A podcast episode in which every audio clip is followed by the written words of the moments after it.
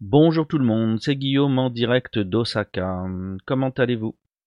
Aujourd'hui nous sommes le 11 mars 2021, donc aujourd'hui c'est la commémoration des 10 ans du, triple désastre du Tohoku, le séisme, le tsunami et la catastrophe nucléaire. Donc euh, voilà, une pensée pour toutes les victimes et pour toutes les familles qui ont dû surmonter euh, cette effroyable série d'événements. Cette effroyable série de catastrophes, il faut même dire. Donc voilà, aujourd'hui à la télévision japonaise, ça s'est préparé, on a eu des choses euh, graduellement euh, de plus en plus importantes sur la question, mais euh, aujourd'hui là, c'est une journée complète de commémoration qui est organisée. Sinon, de mon côté, qu'ai-je à vous dire? Pas grand-chose, la vie continue tranquillement euh, en cet état de pandémie, la euh, situation, l'état d'urgence euh, n'est de reste que à Tokyo, mais dans les zones qui étaient sous état d'urgence jusque récemment, dont Osaka, il y a eu des demandes pour que les business ne se remettent pas à leur, à leur situation de base, alors pleine opération. Ils ont demandé à tout le monde de continuer à euh, faire des efforts pour se restreindre. Donc on n'est pas euh, de retour à la normale. Mais les, libertés se sont améliorées pour ce qui est de sortir boire le soir, euh, etc. Donc au-delà de ça, qu'est-ce que j'ai à vous raconter? Eh bien, bah, maintenant ça commence à être long, mais euh, au sujet des masques au Japon, euh, on est arrivé à un stade où comme on porte les masques depuis un an, eh bien il y a des codes sociaux qui ont été euh, établis, je ne sais pas par qui, au sujet des masques. Donc l'autre jour à la télévision, ils nous montraient des exemples du genre, voilà, un masque noir avec une chemise blanche, ce n'est pas possible un masque noir, si on a une veste noire, dans ce cas-là, ça va. Euh, les euh, masques légèrement, non, les masques fantasy. Euh, en ce moment, Demon Slayer a des designs particuliers de kimono et ce genre de choses. Ces patterns sont réutilisés pour faire des masques. Et donc ça, ce n'est pas acceptable dans le monde professionnel. Ah oui, j'ai oublié de dire, mais tout ça, c'est dans le monde professionnel, hein, pour aller au boulot. Par contre, il est tout à fait acceptable d'avoir un masque avec le logo de sa société dessus. Euh, ça, ça va. C'est corporate. Mais euh, les voilà, les marques euh, de divertissement grand public, ça par contre, c'est pas possible. Donc voilà, au Japon, on va jusqu'à s'emmerder avec ce genre de choses. Ce qui fait que en fait, on voit de plus en plus de gens qui sont revenus complètement au masque papier euh, parce qu'en plus, on nous a dit que les masques en tissu étaient pas suffisamment efficaces désormais. Donc euh, voilà, la proportion de masques en tissu est devenue euh, majoritaire. Donc voilà. Sinon, qu'est-ce que j'ai d'autre à vous dire? Ah oui, notre supermarché a annulé des systèmes anti-vol euh, il y a de ça, je sais pas, deux ans, trois ans max, je pense. Ils avaient lancé une grande réforme au niveau des paniers. Vous aviez un panier euh, qui était pour l'intérieur du magasin et vous, vous changiez de panier pour un, vous on vous donnait un autre type de panier au passage à la caisse. Et donc c'était visiblement pour éviter les vols.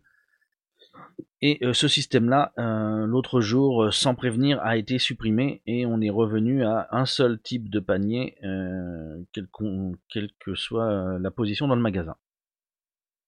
Donc je suppose que c'était pas efficace ou que ils en, comme les, comme les paniers spéciaux étaient, comment dire, pour après la caisse, en fait, ils en avaient des petites quantités, mais ce sont les paniers que les gens ont tendance à emprunter à long terme à ramener jusque chez eux. Et je pense qu'en fait, ça devait leur amener des frais qui étaient un peu trop euh, importants. Euh, je pense que le, voilà, le coût n'en valait pas la chandelle. Donc c'est fini de ce côté-là. Sinon à la maison, ah si on est dans un appartement qu'on a acheté, on est dans un bâtiment depuis plus de 10 ans. Et donc là, je vais vivre mon premier ravalement de façade, pas moi mais le bâtiment. Hein. Et euh, au Japon, je sais pas ce qu'il en est en France, j'ai jamais vécu ça en France, mais euh, là au Japon, euh, vous devez entièrement vider votre balcon. Quoi que vous ayez sur votre balcon, vous devez entièrement le vider. Vous devez supprimer tout ce qu'il y a dessus, tout ce que tout ce qui n'était pas présent au moment de la livraison. Donc à part les terminaux de les terminaux de enfin les échangeurs plutôt que les terminaux, les échangeurs d'air conditionné, à part ça, euh, tout doit partir. Donc je vous dis pas le bordel.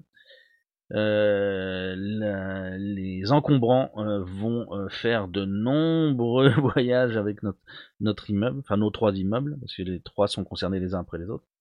Parce que on en amasse, on a des très grands balcons pour le Japon, même pour la France techniquement, et donc on stocke beaucoup dessus, c'est nos, ce sont nos débarras. Et donc ça va en faire des choses qu'on va pas avoir d'autre choix que de, que de jeter parce que bah, dans les appartements, on n'a pas la place de stocker autant de choses, quoi. Les appartements japonais sont quand même plutôt petits, et on peut pas stocker tout ce qu'on avait à l'extérieur comme ça facilement.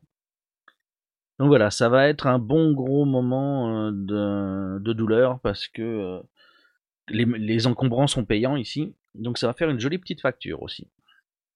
Après, j'ai des, questions techniques. J'ai toute la terre de mes pots de fleurs. Qu'est-ce que je peux en faire pour me comment je peux m'en débarrasser? Et je sais pas je suis en train de regarder la question mais euh, c'est voilà c'est pas spécifiquement prévu quoi. C'est un, peu chaud et je peux pas aller le jeter à la rivière parce que c'est un canal et on faut pas salir le canal. Donc faut que je trouve un parc avec un coin caché pour aller vider ma terre je ne sais pas. C'est un peu relou. Voilà.